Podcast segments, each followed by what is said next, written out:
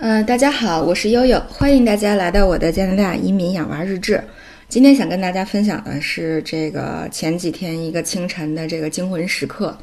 呃，悠悠也是没想到，呃，自己还在有生之年能够收到核预警。哎，这个世界真是不太和平。是这样的啊，这个一大早就是一月十二号啊，一大早起来。这个就看见手机上有两条这个呃安大略省的 emergency alert，就是紧急事项的这个预警通知，它是都是通过短信的形式发送给居民的。那第一条呢，说的是啥呢？说的是这个安省的皮克林核电站出事儿了。皮克林核电站呢，其实它就是在呃这个这个安大略湖边上，呃多伦多市区往南，呃其实离万锦市也只有三十公里左右的距离。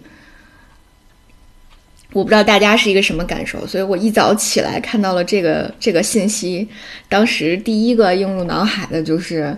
这个完了，加拿大又背锅了。大家也知道，加拿大最近背锅的事儿确实是没少干。这个呃，先是被伊朗打下来这个飞到蒙特利尔的客机，死了这么多人啊，因为这个多伦多市区和损失最惨重的就是那个伊朗。呃，寄居的这个 Richmond Hill，我们就在 Markham 隔壁的一个市，他们是损失最惨重的，啊，有好几家都是整家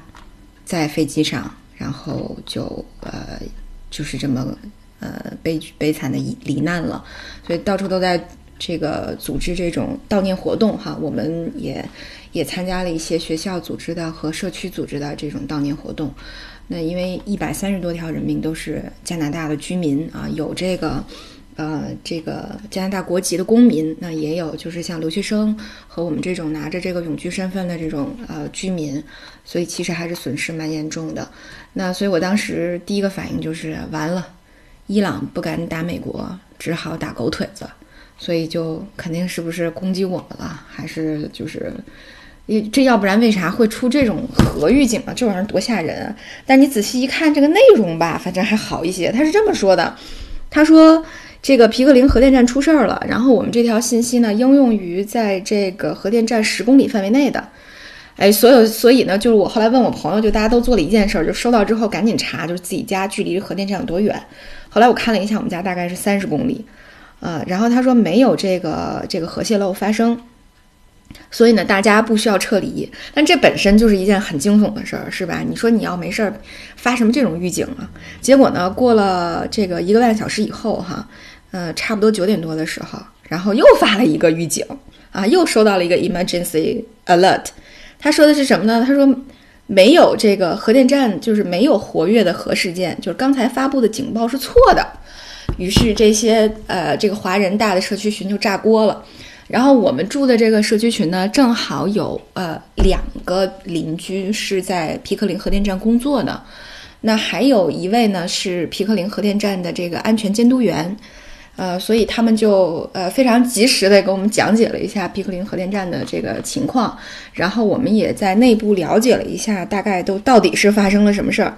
嗯，他们是说呢，就是呃电厂出现这个备用电源故障。呃，所以呢，因此按照程序是应该报给省政府和核安全局的。呃，省府的应急中心呢是在例行测试培训过程当中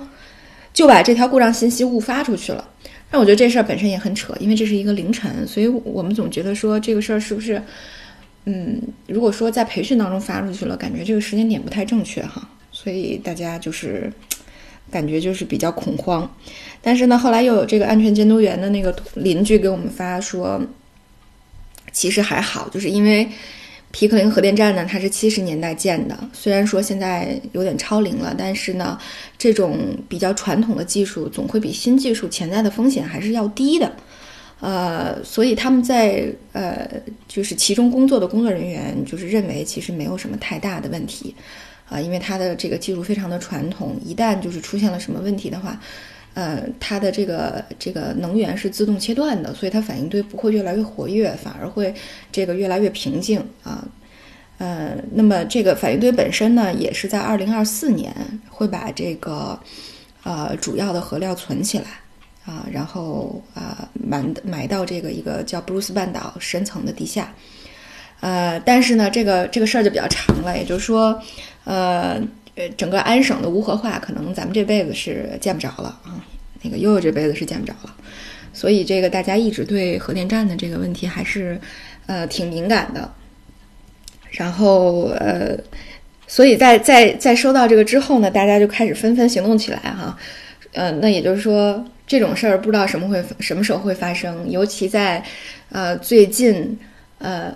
这样动荡的国际局势的情况下，于是大家就开始啊脑洞大开。首先呢，我们在这个呃这个呃政府的网站上搜了一个图，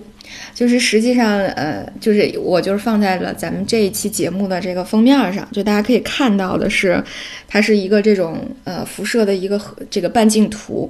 那就是最核心皮克林核电站的位置呢，实际上是在多伦多的这个。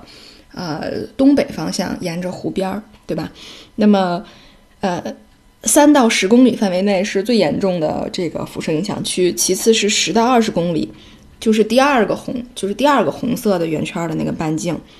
啊，然后呢，再往上，它可能还会有一些影响的，就是这个从二十公里以上到五十公里，那五十公里以外基本上认定就没有问题了。啊，所以大家就除了查自己和皮克林有多远以外，就是还要查自己离啊这个最近的五十公里以外的这个镇子有多远的距离。你像我们万锦，啊，差不多对的就是那个啊卓吉纳这个湖边的小镇，所以我们就大概查说到这个地方会有多远。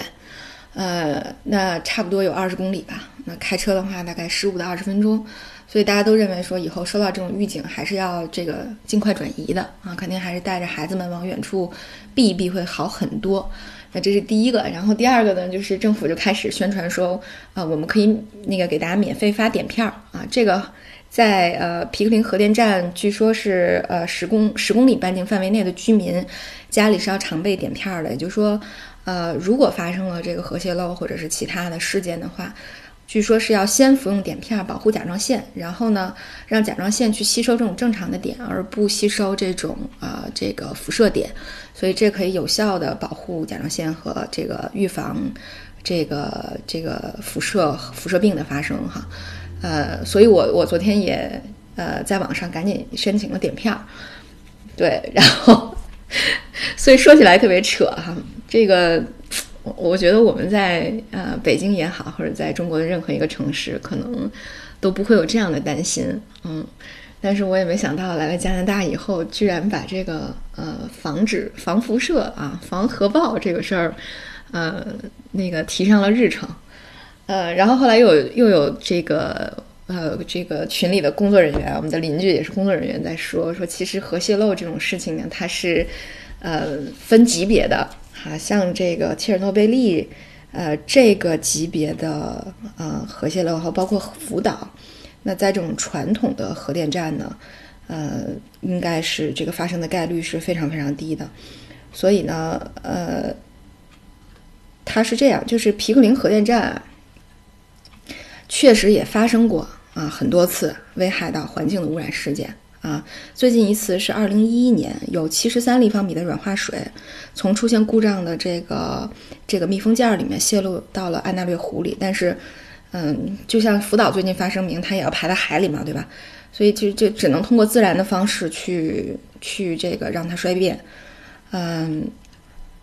对，这是一方面。但另一方面，它也经常发这种误报的信息，也确实不止一次。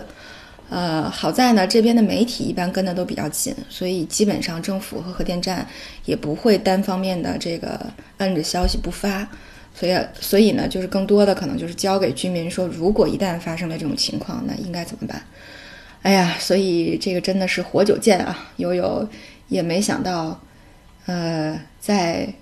这个加拿大生活了一年的时候，居然还有这样的一个，你说有趣吧？你说哭笑不得吧，啊，你说无语吧，也不知道什么事儿会发生，嗯，最后再吐槽一下，我觉得 加拿大作为美国的狗腿子，啊，英国的狗腿子，经常要去为这些乱七八糟的事情买单，也是醉了，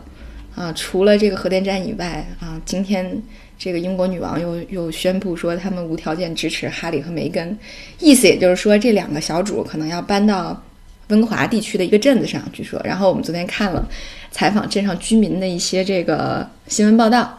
那大家都说说为什么要来我们这个地方啊？说为什么要来加拿大？加拿大纳税人的钱还要给他们买单安保是吗？为什么？凭什么是我们？Why us？为什么是我们？没办法，谁让你自己这个地大物博，不好好建立这个强盛的这个军事和国防呢？啊，那就只能当狗腿子呗。当了狗腿子，就就只能是当这种小卒的命啊，也只能是这样。所以，哎，慢慢来吧。这个东西就是这样，你无论搬到哪儿，有一利也就有一弊。呃，无论如何，感觉自己心里拿着小红本的护照还是挺踏实的哈。行，那今天就跟大家分享到这里。感谢大家的关注。